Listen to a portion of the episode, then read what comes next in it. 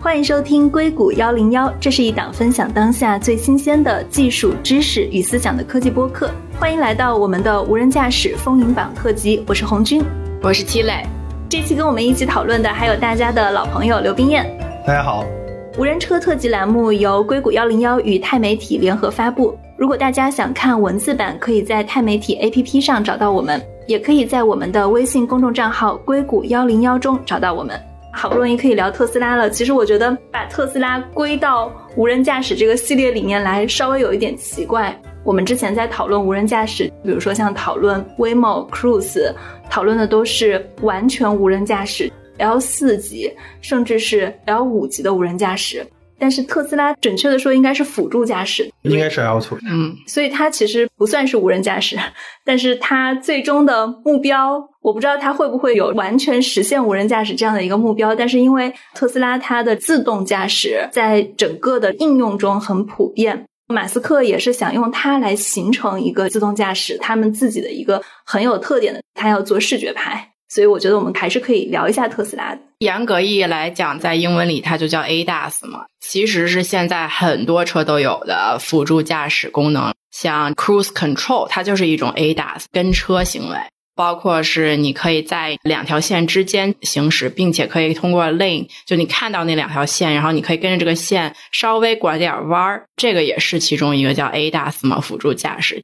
如果你去看所有特斯拉的功能，从现在能实现的功能，这些全部都可以归类为 ADAS。但是现在特斯拉的 ADAS 跟其他车厂的 ADAS 应该还是不在一个级别上。可以说，特斯拉它应该还是跟其他的定速巡航、自动跟车高了一个档次。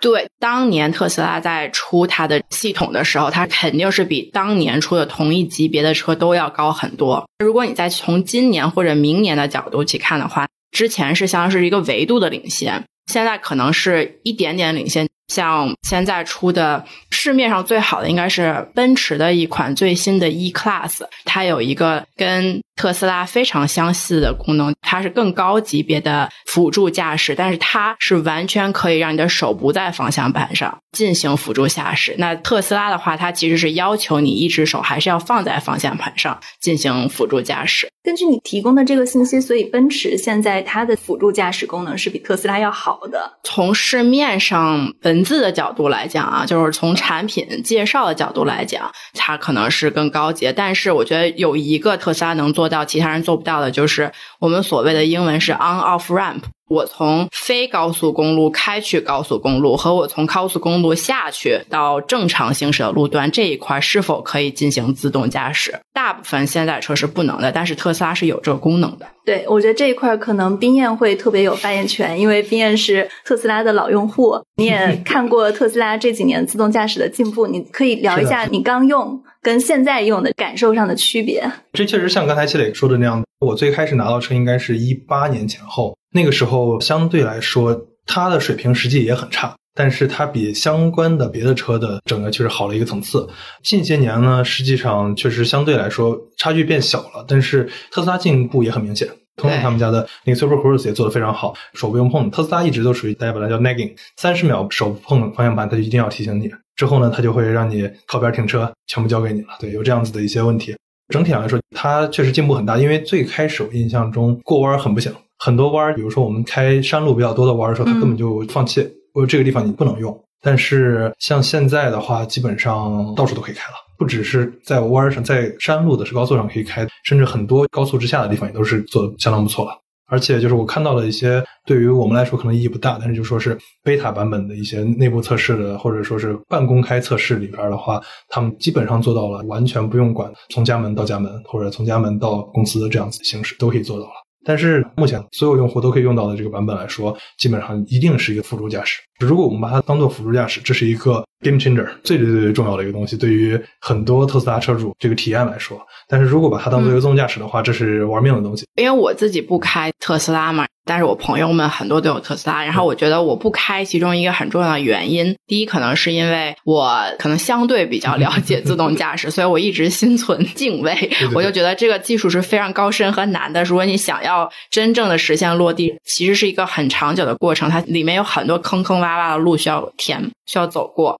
但第二点也是因为随着周围特斯拉车比较多以后，其实我在路上见到的交通事故太多了，所以你看见特斯拉会走远一点。呃，对我会非常紧张。我觉得就两个吧，一个可能跟自动驾驶没什么关系，是因为它是电动车，所以最紧张的一次可能就是在二八零的那条路上面有一个特斯拉，它就撞了，撞了以后电池漏出来了。哇塞！包括火警啊，他们都完全不知道怎么处理电池，不知道吗？不知道，所以他们真的是打电话给特斯拉，打了三个小时，在那说我怎么解除这个东西，然后把它弄灭了。第二个是我真的是有一天晚上在开车的时候，在 I 八零上，然后有一个大拐弯，那块有一个应该是五八零到二八零，然后有一个貌似是六十度的急转弯，晚上可能看不太清楚。我直接开过去的时候，前面两辆车连续急刹车往右并，我看到前面一个特斯拉一个人，他跑了出来，然后车就嘣就撞上去了。OK，但你并不确定他是不是有开启自动驾驶，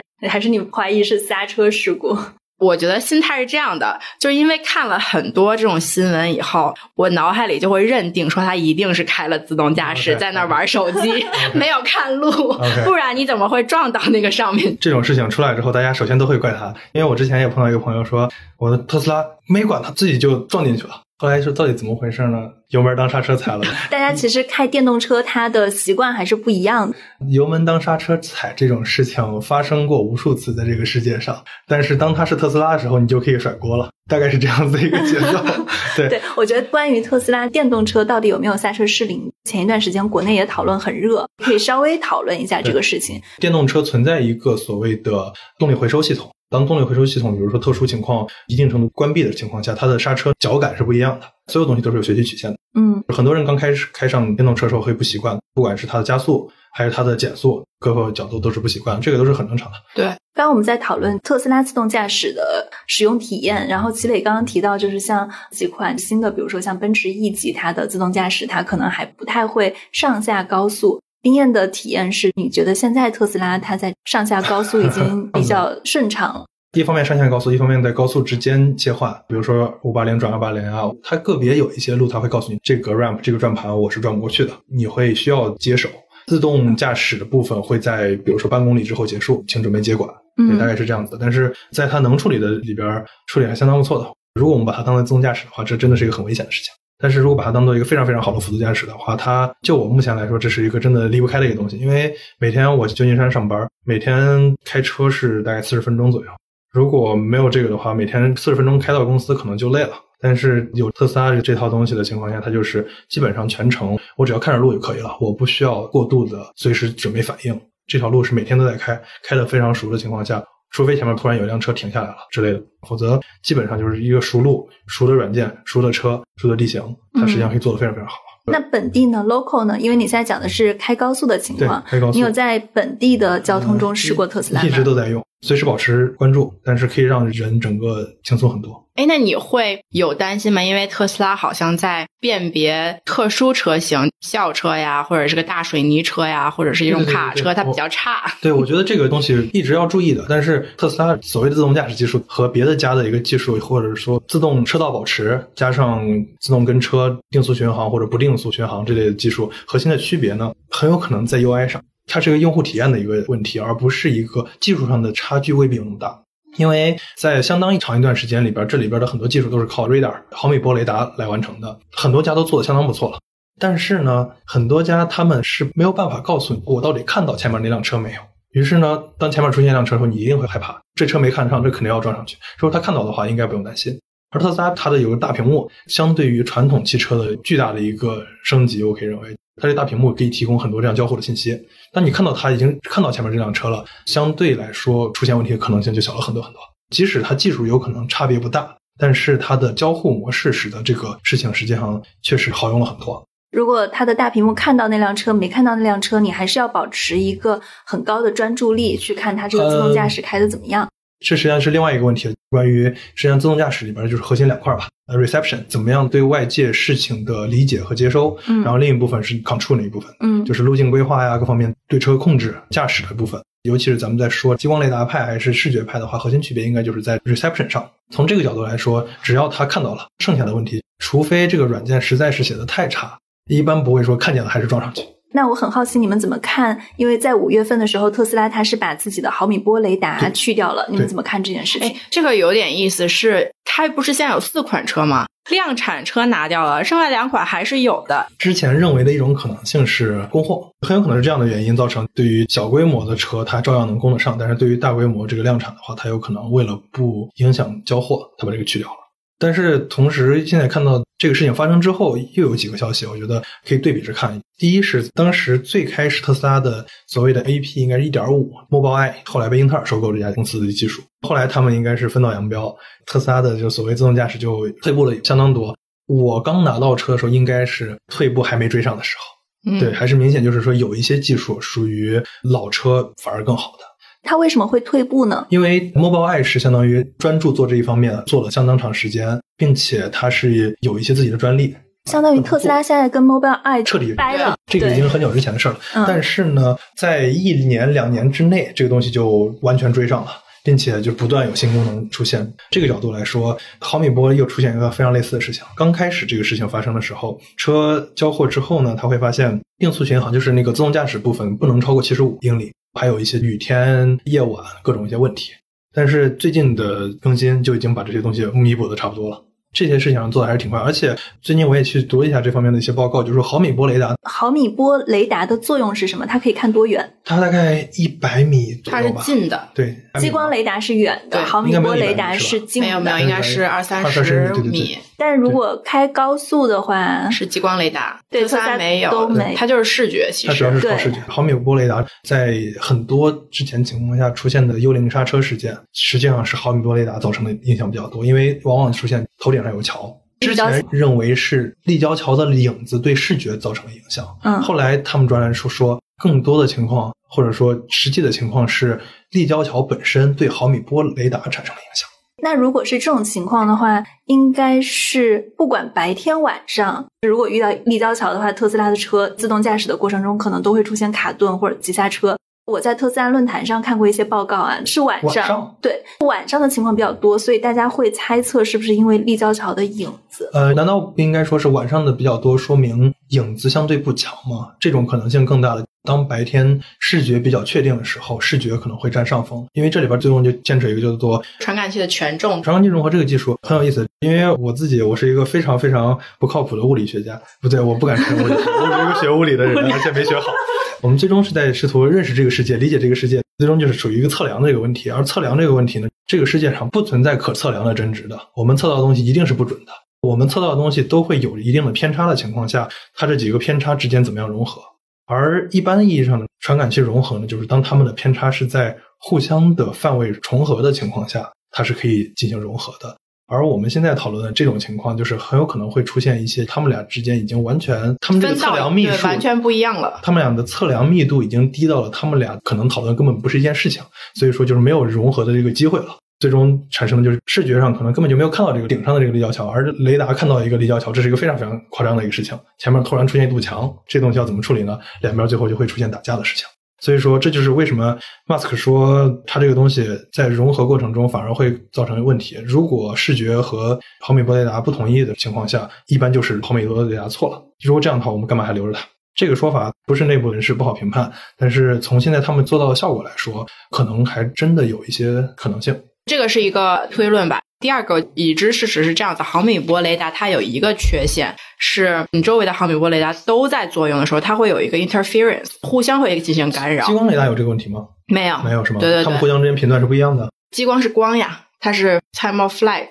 因为毫米波雷达的 interference 会非常严重，如果没有解决好这个问题的，核心问题在于激光雷达在路上的数量密度还不够高，而毫米波雷达已经足够高了吗？也有可能，但是这个因为我不是技术嘛，我也不是物理学家，所以我不是很知道说激光雷达那边的 interference 会怎么样。但是我知道的所有人都会跟我讲说，哎，这个我们要解决的最重要的核心问题是，当你路上有一百辆车，每个人都在开自动驾驶和毫米波雷达的时候，那它 interference 会导致它有很严重的偏差，就是互相干扰，对，互相干扰。这是所谓有源探测的问题，它自己是在发一个信号。这种探测的话，就会存在一个时候还行，两个可能就是他们跳频或者怎么样还可以解决。当然，一旦多高速路上大家一百辆车都是激光雷达或者是毫米波雷达的时候，肯定会有这样的感。那这样说，如果 L4 或者 L5 的自动驾驶成规模的时候，岂不是也会有这个互相干扰的问题？所以视觉派是有好处的吧？对，然后是视觉派的合理之处。对，一个是视觉派合理之处，一个是你怎么去解决现在的短板。因为我之前也看过了很多做新型的毫米波雷达的话，它是把它的频段变成不同的频段，以至于它可以更小的去避免互相的干扰。他们之间可以用一些办法，信息加载或者怎么样来，可以知道这是别人的车，然后或者怎么样的方式来跳频。这是无线电中很多已经有很成熟的技术了。准确的说，只是现在怎么样在这样子的设备中把以前作为一个雷达技术或者是一个探测技术，现在把它变到一个用无线电类似的技术来进行优化。对，另外一个我觉得特斯拉跳过无论是视觉还是毫米波雷达、激光雷达，让我觉得它最厉害的一点是，它也是第一个提出 fleet learning、neural network learning，就是我靠我所有的车去共享我学习到的东西。只要我车铺的够多，我的视觉按道理来讲应该会更精准，因为前我两辆车，他看到了前面的大卡车，然后他告诉我说前面有个大卡车，让我预警一下。如果说真的能够实现这个的话，我是觉得是很厉害的。Free Learning。我理解吧，应该不会去试图用前两辆车这个信号去做事情，因为这个东西在理想中非常非常好。所有的车大家都互相互联互通，互相可以信任对方的信息，然后用这个信息，相当于我可以看到五百米之外，甚至非常非常远之外的事情。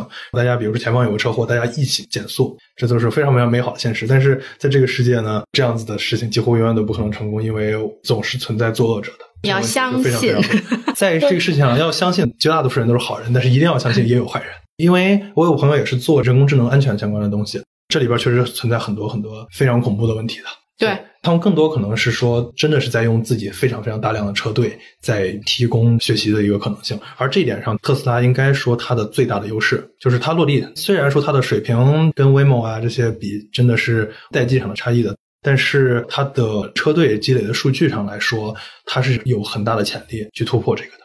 对，而且我觉得它积累的数据是真实的数据，发生过的，就是在路上的，对，而不是在云里面跑出来一个模拟数据。我觉得这是两个非常大的区别。对，这个就是所谓的 synthetic data，这个东西一定要有，因为所有的这样子的事情，除非你真的做到一个完全的虚拟世界，否则所有这些事情都是你能想到的才会出现。它可以帮助你解决的问题是，我现在看到了一件诡异的突发事件，我可以把它模拟很多次，然后让我的车去不断去练习。但是他没有办法告诉你有这样子一个诡异的事件。对，特斯拉的好处就是他做的很多事情，其中之一就是当我们用户接管的时候，这相当于就是正常行驶过程中突然用户接管了，这是一个非常典型的事件。要不是用户觉得你开不了，要不是你真的开不了或者怎么样，总之它是一个非常强的信号，说这种情况下是值得学习的一个点。它也有另外的一个好处，就是这视觉派的一个相对一个好处，就是相对于激光雷达来说，视觉的数据量级上要小的很多的。这是一个可传输的一个数据。激光雷达即使有这样的规模，它也没有办法这样收集数据。至少对于目前的网络条件来说。它也没有办法去收集这样的数据。是指它没有办法有那么多车在路上实时跑啊？那是第二步。即使我们说有这么多车的情况下，激光雷达的数据收集所需要的这个传输的成本，有可能是不可承受的。在铺开到用户手里的情况下，特斯拉的情况，首先它可以百万辆级的车。对。另一方面呢，这些车摄像头数据，首先我们有非常成熟的摄像头视频压缩技术。对吧？这个技术已经在业界非常非常成熟了，加上本身传输的话，相对来说数据上量级要小很多。诶，特斯拉是实时传输吗？还是它是一个什么样子？它肯定是之后传输，应该不会去实时传输，因为实时传输需要的带宽可能不是立刻能解决的。另一方面呢，也没有必要。对于训练用的数据，所以他也是回家连上 WiFi 开始进行传输。它有可能会用，我是强烈怀疑他是用五 G 信号，就四 G 信号来传输的。我最近了解了一下，我们做的东西也跟这个相关，也是需要把现场的一些数据传回。这个成本真的是完全可以接受的。对于用四 G 把这些信号回传，真的是完全可以接受的成本。但是这就说到刚才激光雷达这一块它确实是数据量特别大。我之前跟微茂的一些人聊过，他们的数据量级应该是百 G 每秒。对，激光雷达的数据是他们晚上回去车都歇着的时候传输，还是怎么样？应该，因为他们是每个车厢里边是有一台超级计算机。对，就是因为是这样子，他们之前在做的时候，唯一的办法就是晚上以后把硬盘拿了出来，再拿到他们的机房，然后进行传输。我没有想到原来是这么古老的方式，是非常古老。刚开始，现在还是这样吗？还是有进步？现在有一些进步，但是传输，除非是这样子，就是五 G。技的到来会给这个带来一些方便，嗯但是它的数据量确实是比较大的。嗯，而且我觉得冰燕说的那个点很关键，就是你说视频有很成熟的数据压缩技术，那激光雷达就应该也有。但我觉得这个可能行业有待发展，对对对因为视频它那个成熟的压缩经过了多少年啊？对因为我印象中，当时有人零七零八年做视频在线教育的时候，没有办法做，因为它那个视频压缩技术达不到，上网网速就不行卡。对，视频技术属于推动整个互联网发展的技术之一，核心技术啊，所以说确实是发展会好一些。另外就是非常相关的一个，做激光雷达或者说做 L4、L5 的技术，它需要的算力可能比做 L2、L3 甚至到 L4 之间，或者尤其是做视觉的这样一个算力，可能是一个量级，甚至是好几个量级上的差别。我这个也是道听途说，现在的每一辆自动驾驶的车里边，Waymo 啊、Cruise 啊这些厂商，他们都相当于还是背着一个双路至强加八台 GPU 这 这个级别的啊，是是是，光计算资源，市面上买的价钱大概一万刀、两万刀是最起码的，更不说存储的这些东西，真的就是说，之前每天换硬盘，现在可能一次背了二十块硬盘，可能隔隔几天换一次这样的一个对，对。所以这个就是为什么你看现在很多自动驾驶公司在做小巴，因为小巴的话，它的成本就划得来，它对空间也大，我可以塞这个东西进去，我载的人多，然后我的里程数更高，所以我再算下来的话会划算很多。同时呢，我们就只能是期待说，无论是英特尔还是 NVIDIA，尤其是 NVIDIA，它得把这个事儿给做出来。这个也是他自己的规划，我们就是要一致去搞自动驾驶的芯片。那如果这个东西真的是成本能降下来，它的大小能变小的话，那我觉得也是一个里程吧。现在比如说塞到一个 Waymo 或者 Cruise 车的后面的整个计算加存储这一块的物理空间有多大？我见过有这么大，纸的箱子不止吧？小的有这么大，大的会更大。对，一个小纸箱这么大，大概是是一个十二寸的蛋糕。哦，比较大。比较大，嗯，而且很重，而且发热量很高，发热量应该在至少是一千瓦往上。所以还要配备散热设备。对，风扇，这就是为什么虽然说整体上好像电动车做自动驾驶更合适，嗯但是实际上市面上跑的 Waymo 啊，他们家什么用度更多的还是燃油车，因为可以更好的提供这个供电。自动驾驶的计算是会跟电动车的电的计算抢电力资源的。如果是用 Waymo 啊等他们的技术放在特斯拉上的话，会对特斯拉的续航造成明显的影响。这是为什么特斯拉有自己的计算芯片，它是在这些家里边可能自己造芯片的少有的几家吧。这是它另外的一个路径。对，我觉得它可能会有一些冲突吧，但目前来讲，除了特斯拉以外，其他几家它其实都是在做电动车，最终应该都是这样的。只能做电动车，因为它比较好改造，比较好控制它的力电传系统电传系统。同时，如果你的电池真的是有问题，它可以做到实时监控。但是其实汽油车有的时候是不太好做的。OK，对对对。这个就探讨到我们想要争论的一个终极问题，也是被讨论很多的问题，就是怎么看视觉派跟激光雷达派。回到刚才说这个激光派和视觉派这个问题啊，实际上我觉得这可能是一个假问题、伪问题吧。我个人的观点是，尤其是我们现在想到 L 五的这个技术，可能还有点遥远。我不知道你业内人士对这个事情怎么看？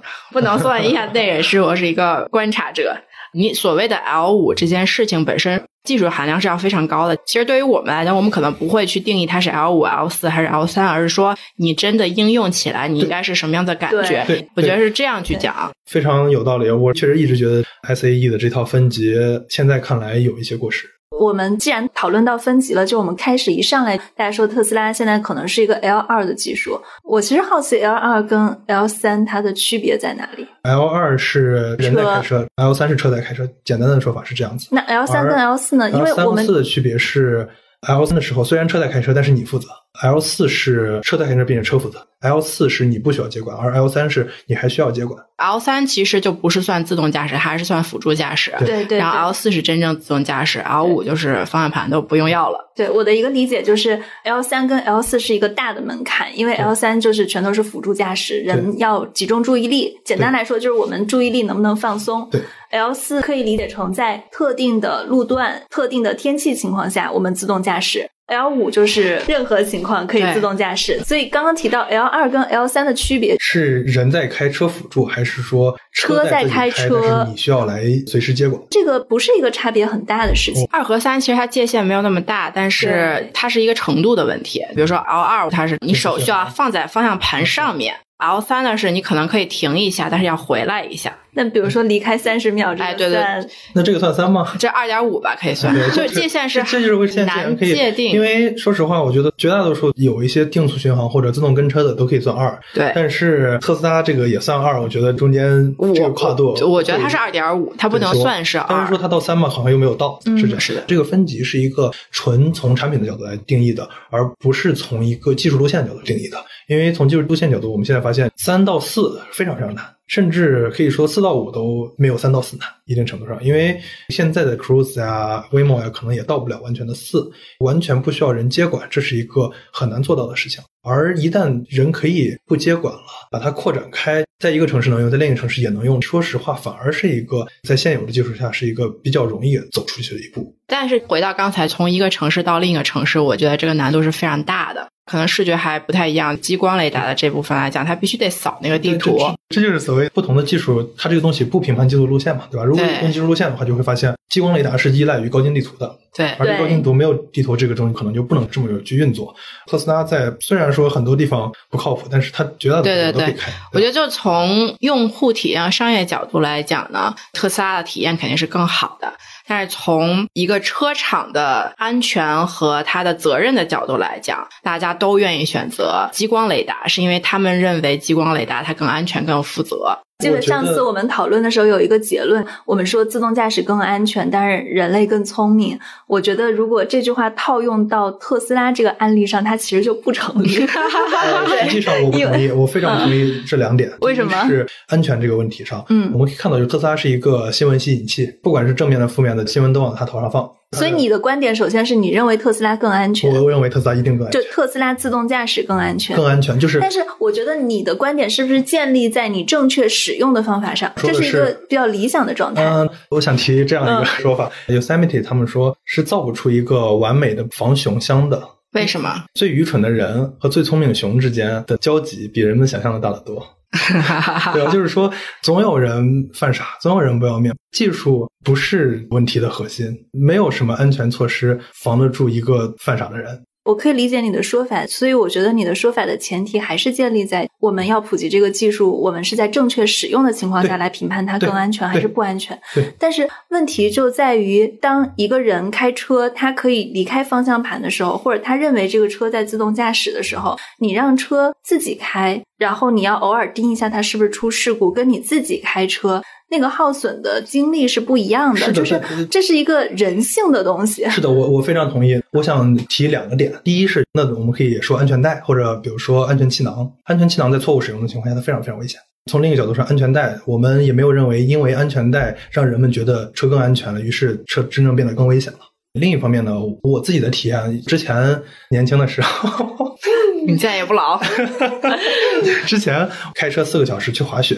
再开车四个小时回来的事情，开车别的车四个小时，真的等我到了场的时候，几乎已经不想滑了，很累。我后来开特斯拉的话，开四个小时根本不是问题。他的这个经历我也有，但是我不是特斯拉，我可能开的是一个英菲尼迪最大的那辆车，叫什么八十。因为我是以前一直去洛杉矶的话，都是车自己开过去，就非常非常累，一路开过去五六个小时嘛，所以我每次中间两个小时就要休息一次，两个小时就要休息一次，就是没有办法。但是呢，我自从开了可以定速巡航、电动车啊，然后它就手不用怎么扶的辅助驾驶以后，你知道，你一旦接触了更好的产品，你是不会再退回到更差的产品。会会会，对对对对，所以我觉得就是这个体验呢，在特斯拉身上会更重，因为特斯拉它的标榜啊什么的，大家说哦，我有自动驾驶，我有辅助驾驶，大家更去体验它的这个东西。而其他的车虽然也有同样的功能，可能功能没有说那么好，但是它的在宣传。力度上面不会让我会特别的去寻找这样的功能，我是因为我知道它这辆车有这个功能，我愿意去尝试。然后我试了以后，我说啊，这个太好了，我再也不会回去买没有这个功能的车。所以你下一辆车打算买特斯拉吗？我有其他的，对对对，对于电动车上面的一些里程焦虑，我没有办法接受，无法一脚油开去它后，或者是我开到中间的时候要坐在一个停车场里等半个小时，你不能接受中间还要充一次电这件事。不是关键，就是我要绕到一个我根本不想去的地方，坐在里面坐半个小时，这个事情我不太能接受。其实核心是里程问题，里程焦虑更严重。对于自动驾驶来讲，我会。担心。那原因其实也是从一个消费者的角度来讲，我在新闻上天天看特斯拉出事儿，天天看特斯拉出事儿，那谁也会有一点小担心嘛。我对它的信赖感没有那么高。我实际想说的，恰恰是另一方面的情况。他救了的命，大家是看不到新闻的。看到了很多，他救了我的命啊！就像你刚刚说，人总是有特别傻的人，有让你不理解的人。就比如我们经常能看到案例，之前啊，在北湾的时候，两个开特斯拉的人直接就撞到树上，然后直接翻车，俩人全死了。为什么？俩人坐在后排。这个不想多说，总有傻人，对吧？但是你不觉得是因为特斯拉如此高调的宣传，是的，他的这一点导致很多的人他要你去试。他在这个事情上的宣传，尤其是全自动驾驶这个事情。到后来已经到了一种笑话的程度。据说二零一六年底时候要 coast to coast 全程是吧？现在已经这么多年过去了，对吧？下周就要发布。前两天走了吗？不是伊拉曼前两天说下周就要发布。他老说这些话，他不是明天就要去火星了吗？这个都已经是玩笑了。但是我们开车中都会焦虑，都会累，都会走神儿。特斯拉它可以在普通人手里，不是必须是威某员工的情况下，你就可以享受到在你走神的时候有人帮一把。如果你走神的时候没有人帮一把的话，很有可能就真的出事儿了。是，但是在有这个，即使说你不应该走神，但是我敢相信没有人会不走神。我觉得就两个我最大感受，第一个就是特斯拉用户都非常热爱特斯拉。真的是发自内心的热爱。第二个，在我对我的车有了信任和依赖感的时候，作为司机的我而言，是不是会更加的放松？所以这个事情是不是会因为我更加的信任和放松，导致我不愿意再去关注或者是在开车这个事儿上面，导致我长期形成了一个习惯。而这个车，当它长期，比如说一年两年还没有达到一个质的飞跃的时候，我自己本身心态达到了一个质的飞跃。是这样子的，这个东西实际上。最后中会成为一个平衡。我要做这个，那我认为别人一定也会做这样，于是我就不做这个。反复的这种状态，可以认为它就是个二阶小量。这种小量的话，我们还发现它有一个反向的力量，它不是无限的这样去走下去。因为当人们真的放松到一代到一定程度上会出事儿，出了事儿的话，大家就会警醒。也就是刚拿到车前后不久的时候，当时就在我们家门口，Google 边上幺零幺转八五的桥那儿，一辆新 Model X 一头撞上去。这个事情，而且是一个华人工程师，非常非常惨的一件事情。那个对很多人来说都是一个非常大的惊醒。说实话，在那之后，实际上相对于它的车的这个量来说，我觉得可能它的安全性在这个问题上有了很大的提升。这个安全性的提升是特斯拉本身对于车整个制造来讲它更安全，还是说作为用户来讲，大家心态上更？就我刚才想说的这个东西，我会因为信赖它，所以放松。有一个另外的力量会把这个非常强的推回来，所以说这一点上，我认为是不会有一个明显的存在的。说实话，开车时候真的都是一个非常危险的一个行为。在这样的情况下，所有人都知道，一旦出事儿，基本上都是很大的事儿。对对，那特斯拉它有做什么事情可以让用户更加的警醒吗？或者它做了什么事情就比如说那个 nagging，手不在方向盘上，很快就会各种就是它会提醒。哎，其实还有一个是负面新闻，对，在引起公众关注以后，比如说最开始像马斯克他在说自动驾驶的时候，因为大家不会去很揪着马斯克说你在说 L 二的自动驾驶，还是在说 L 四的自动驾驶。大家就觉得它就是一个可以完全撒手的这个自动驾驶，一直其实是到特斯拉的自动驾驶发布好几年以后，出了很多事故，不停的逼着它，它才说哦，我们这个只是一个辅助驾驶，大家开车的时候，司机座椅上得有人，手得扶着方向盘。才会有用户的认识，说哦，原来特斯拉它不是一个完全自动驾驶的行为，所以才会有更多的纠正。就我们之前说特斯拉它的不是技术问题，它其实是一个宣传问题。非常非常同意。是说到这个的话，我觉得可以再往下延伸一点。我们科技最终是为了什么？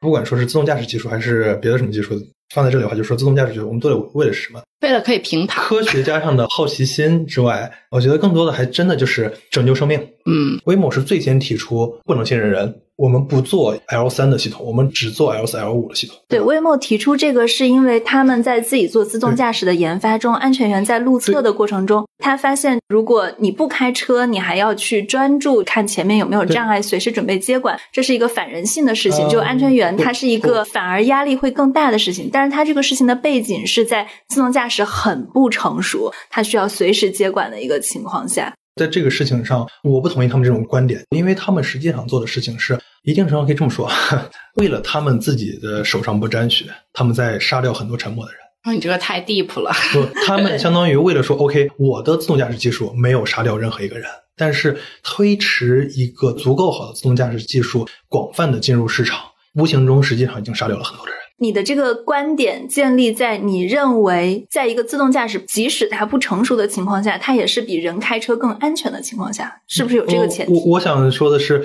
在人和自动驾驶一起开车的情况下，它一定是比人开车更安全的。我明白你的一起开车指的是人还是集中注意力？对对对对对对对。咱们现在我觉得就是理论来讲吧，都可能是成立的，但是在个体来讲，你永远都不知道现实是什么样子，因为人变化因素太大了。你们说的自动驾驶比人开得好，应该没错，但是我肯定比自动驾驶开得好。我觉得作为人来讲，人肯定是更相信自己和自己比较熟悉的东西和自己的过去的经历嘛，和自己判断。人你很难说他非常相信机器去做一个决定。因为机器它会出错，你不知道进去的编码是啥，你不知道是谁把这编码塞进去了，你也不知道这个机器是不是纯洁的，还是已经被黑客害过了，对吧？就有好多这种东西，其实是要朝科幻的方向走。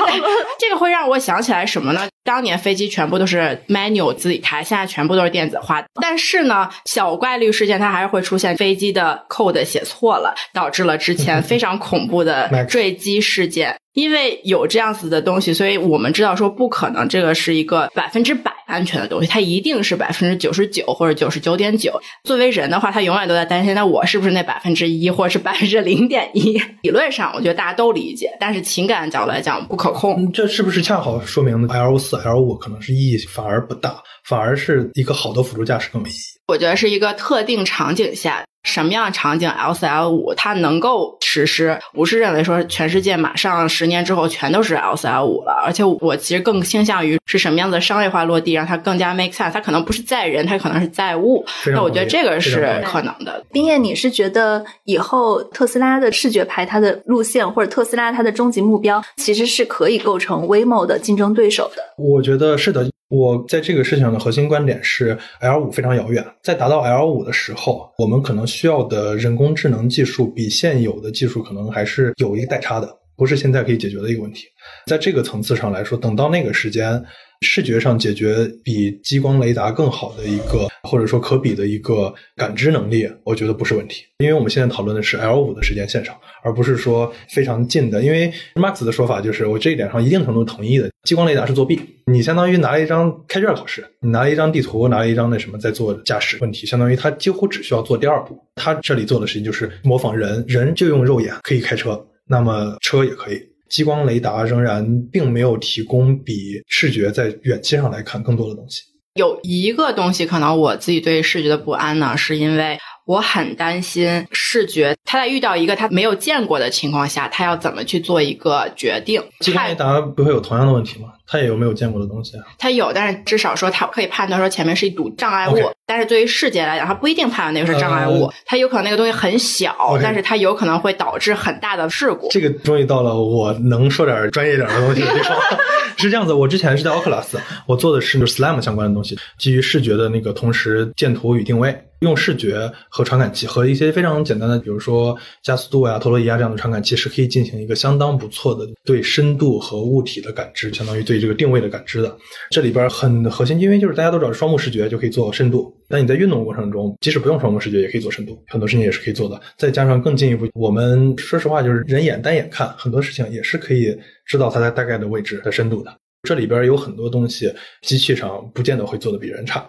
所以说，深度感知，也就是说前面这到底是不是一堵墙，并不是那么难处理的。然后相反的，激光雷达，如果你仔细去研究它的一些机理的话，会发现它会有很多，它并不是那么那么的准。它也有，比如说反光，一片雪花，对雨天，它会有很多的问题。问题首先，它不是金标准。然后视觉上也可以做很多，就是深度啊这些，就是不依赖于见过这个场景。哎，可是你刚刚也提到了，其实像视觉，它的核心就是它要识别，它要看到那个东西。不一定，但如果它识别不了，它看不到，它不知道那个东西是什么，这就是为什么在视觉派的自动驾驶里面会出现很多幽灵刹车的情况。开个玩笑啊，嗯，幽灵刹车是特斯拉故意写出来提醒你们抓紧方向盘。这个这个我也不信，这个我也不信。对呀，开玩笑。OK，是这样的，我实际刚才想说的是，关于这个幽灵刹车与否，现在来说很有可能就是视觉的问题。视觉确实做不了，做的不是很好。但是回到刚才说的做深度定位这个问题上，我们实际上不依赖于认出这个东西，我们往往做的是找一个叫做 feature、一个 corner、一个 patch，找的可能是一个连字母都算不上的一个小东西。是很多个这个字母上的小东西，你看到有两个非常小的点，它原来离得很近，后来突然离得很远了，那说明这个东西离你很近了。它并不依赖于认出这个东西本身，而只需要知道一些从图像处理甚至光学上几乎已经对人眼来说、人脑来说不可识别的一些东西，就可以提供一个非常好的一个深度的一个认知。对，那它会不会出现就是本身它可能是一个活物，是一个正在弯腰捡球的小孩儿，但是他看到的那个以为它就是一个垃圾桶？不管是垃圾桶还是小孩，应该都不能撞吧？如果是一个垃圾桶的话，垃圾桶是不会移动的。如果是小孩，他可能突然会动。这个问题，我认为又回到了一个计算机不会做推理，计算机只会做识别，计算机只会做模式匹配。他会看，OK，这是个人，或者他这是一个什么，他不会做推理。对于一个人能够动或者什么样，这些东西都是一个相当复杂的一个机制。这个可能是留给以后的事情，而且他们应该做的一定是碰到这些东西都会非常非常小心。对，不知道嘛，因为有可能他觉得那是棵树，对，那他的想法就不一样了嘛。就是这个原因上，我就是为什么我认为一个真正意义上的 L 五或者开着和人一样好的一个 L 四都是很遥远的一个事情。有一个我觉得比较有意思的一个点是，视觉派坚信视觉，马斯克对吧？就是连毫米波雷达都拿掉了，说我只相信视觉。但其实你看激光派是我们都上，我有激光雷达，我有毫米波雷达，我其实还有视觉，对。刚刚冰燕，你觉得整个自动驾驶它的安全性是比人开车的安全性更高的？在激光雷达跟视觉派里面的一个争论就是，激光雷达，我们先不讨论它是不是觉得自己更安全，或者都上更安全。其实它不管比人的开车安全还是不安全，但是对激光雷达派来说，你只要出了一起事故，那起事故是你，这个就是一个百分之百的事情。他们要做的一个事情就是，我要减低总体的事故率。不仅要比人更安全，我要让这个车它的事故率降到最低，让这个安全性提升到最高，而不是说我达到了一个跟人差不多的水准，这是一个标准。他们不是这个标准。我觉得这里边有一个区别，就是我们仔细深究的话，车一定比人自己更安全。这个东西是一个简单的一个概率的问题。人不是百分之百安全，车也不是百分之百安全。只要他们俩不同时犯错，我们就是安全的。但是在我们讨论不同的传感器的融合的事情的时候，它不是直接这样的关系。它不是说只要激光雷达看到了，或者视觉看到了，或者什么别的东西看到了，它就一定不会出事。因为看到不代表不会出事。看到在这个意义上来说，也许他看到了一个假的东西，于是他做了一个错误的躲避，造成更多的事故，这也是非常非常有可能的。在这个事情上来说，更多的传感器不一定能代表更好的精度。尤其是当我们讨论的是不知道的互相几个传感器，它们之间没有一个典型的可以说用一个统计的方法进行融合的情况下，其实回到了就是你多传感器融合权重的问题，有可能就是我高速上面的传感器的权重可能是更偏向于激光雷达。有可能我在 local 的话，我更偏向于视觉。从车厂商业化的角度来讲，之所以选择多传感器融合，是因为我要两倍的保险，我要三倍的保险，我就是要这个保险。不见得是保，就有可能你的理解它不见得是保险，但是从车厂了解来讲，我更多的传感器，它对于我车厂来讲就是更多的保险，对吧？就为什么行业里面我会去看到说商业化路径，大部分的车厂他都会选择多重保险来去做这个事儿。另外一个呢，我的理解啊。现在很多人想要解决的是，在高速公路上，我怎么可以看得更远？因为摄像头它就是没有办法看得更远，这个是个巨大的问题。那如果我是一个卡车的话，我在无法看到更远的情况下，我的制动又很慢的情况下，我就会出事儿。对，这个确实是一个非常典型的一个问题。当然还存在铺开算力的问题，对吧？对，能不能让更多的人用得上？我觉得我个人是受益者，能让更多的人用上，即使是一个不完美的自动驾驶或者辅助驾驶系统。是救很多人的命的。视觉它是不是在雨天或者在夕阳西下的时候，太阳光强烈反照的时候，我不知道会不会效果好。就是我看不见路的时候，它能看见路。你是指跟人眼相比？如果我们跟激光雷达比呢？激光雷达比很有可能也好。夕阳这种情况，呃，激光雷达肯定好。对激光雷达来说，几乎是不受影响的这个问题上。但是雨天可能视觉更好。对对，雨天会有折射。OK，雨天那个折射对于激光雷达来说，它就看到是一片迷雾，因为本身它看到就是点云嘛，对吧？下雨的情况下几乎就是一片迷雾。但是在对于视觉来说，很多情况还是看得很清楚的。视觉它会不会还有一个识别的问题？比如说最开始大家视觉上有一个大的突破，就是能从一堆图片中识别猫。那现在它的识别到了一个怎样的水准？其实我是不知道的。我知道的一个，至少在特斯拉这边的话，一个比较大的改变就是在之前他们是基于一个二 D 的一个识别。前两年的时候是 Dojo 到场的意思，是他们的新的计算机系统。实际上在那之前，就是他们实际上对整个自动驾驶的那个感知系统做一次重写，基于三 D 的，并且是在运动状态下的识别。就是他们最终去分析的是三 D 空间中每一个车的朝向呀，各方面这样子的信息，而不是基于之前对于二维图片进行识别。我认出这是个车屁股，我就跟着它。还有很多要发展的地方。说实话，这方面我一直在关注，因为我们做的东西跟这比较相关，确实是需要对进行就是三维空间的单目或者双目对三维空间的一个物体姿态的估计。这个确实也是一个非常值得做的一个方向。特斯拉的话，他们的唯一我觉得最大的好处就是他们真的是又有钱又有数据。而且这个数据真的雇了几十万，不是雇的，我们花钱给他当试驾员，对吧？相对这些 Waymo 啊他们的话，这个数据的量级真的是海量的一量级，所以说在这方面，我觉得它 training 可能确实可以做的相当不错。对我们刚提到那个 Dojo。就是我看见特斯拉最近披露了他们的超级计算机 Dojo，然后说算力达到了全球第五。马斯克他还说他想要达到超算能力的百亿亿次浮点。其实我不太理解这个是啥意思，可以大概给大家解释一下这个什么意思好的，这个数据实际上我听到这个感觉说起来有点矛盾，因为我大概查了一下 Dojo 这个东西，它大概是用六千块 NVIDIA 的 A 一百计算卡组成的非常大的一个阵列吧。如果你直接算起来它的浮点计算次数，这就是用来衡量计算机的，相当于它性能标准。它确实已经达到了百亿次级别。它这里边实际上一个比较大的，当然就说它这个世界第五这个事情，评价超级计算机一般用的确实是浮点运算次数，每秒钟多少浮点运算次数。但是因为一般的超计算机用的用途是科学计算，科学计算的话，它一般是用那个宽的六十四位的浮点，而用来做人工智能相关的东西，实际上只需要用它的四分之一的十六位浮点就足够了。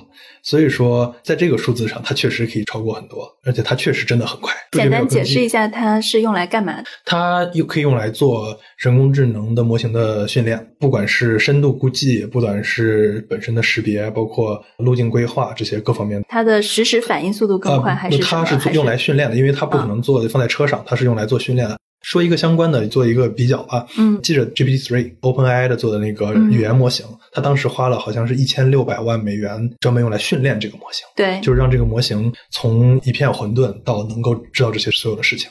它这个机器，这个 Dojo 也是用来做训练这个过程的，让它从一个模型什么事都做不了，变成一个能认出猫、认出狗、认出人、认出车的一个模型。如果这个模型存在的话，我们可以理解，它如果用于视觉识别的话，视觉它的识别效率会提升更快，更加速度的提升，因为之前可能算力达不到，或者数据达不到，或者对，就是很多东西训练以前就是说，OK，我要训练这样一个模型，我可能需要几年的时间，这又是一个在真实世界中不可以接受的事情。但是如果一个几年的东西加速一百倍，一个电脑比它快一百倍，那就是说几年变成了几天、几周，这就是真的是一个可做的事情。所以它其实就是算的更快，然后找东西的速度更快，是吧？找到它的可用的东西的，差不多是这么意思。模型的规模决定了它的分辨不同的东西的能力，包括它对分辨的精确度各方面。而规模越大越难训练。这个会不会有一个问题？作为人来讲，其实已经不可控了。我并不知道这个模型它是通过什么样的方式去算出答案的。早都是这样子，那就是很不安全。它就是一个黑盒子呀。那我怎么知道说他跟我说它是猫，它就是猫呢？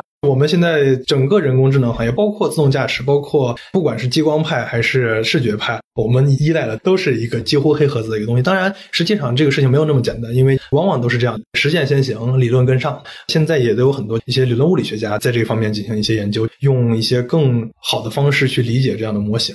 我们现有的数学工具，至少我们这些弱鸡们可以接受到数学工具，是真的没有办法理解这样一个非线性系统的。但是呢，理论物理中确实是有一些工具是能够进行这样大规模非线性性的理解的，所以说开始有一些这样的这方面的尝试。以后可能不是黑盒，但是目前真的几乎就是黑盒。呃，这个就是所谓的模型的可理解性，人工智能或者大规模的人工神经网络的一个可理解性。是因为它已经没有办法。reverse engineer 或者倒推了，因为它太复杂了，就像神经元一样。就是它中间会取出很多没法有直接语义信息的一些结论、一些中间结果，而我们最终的目的是把它提取到有语义信息，比如这是个猫。但是在这之前，它到底是找了猫的耳朵，不知道；找了猫的眼睛，还是说实际上是找了猫尾巴上某撮毛什么的，我们是不知道的。有一定的 insight，我们是能看到一定的信息的，但是从大规模的角度来说，我们几乎是不知道。如果我们知道的话，那是不是说我们就可以定制去调这个参数，手工去调，或者说用一些方法去调这个参数，让这个参数直接做到最好的把这个东西认出来？我们不知道，所以说我们现在做的方法就是，你可以理解为我们就去试，试到一个结果最好的，把我们的数据扔进去，它告诉我这就是猫，我知道它真的是猫。所以为什么就是说这种训练资源、计算资源这么重要？还有包括像五 G 的影响，各种 Starlink 对自动驾驶可能是有一个极大的作用。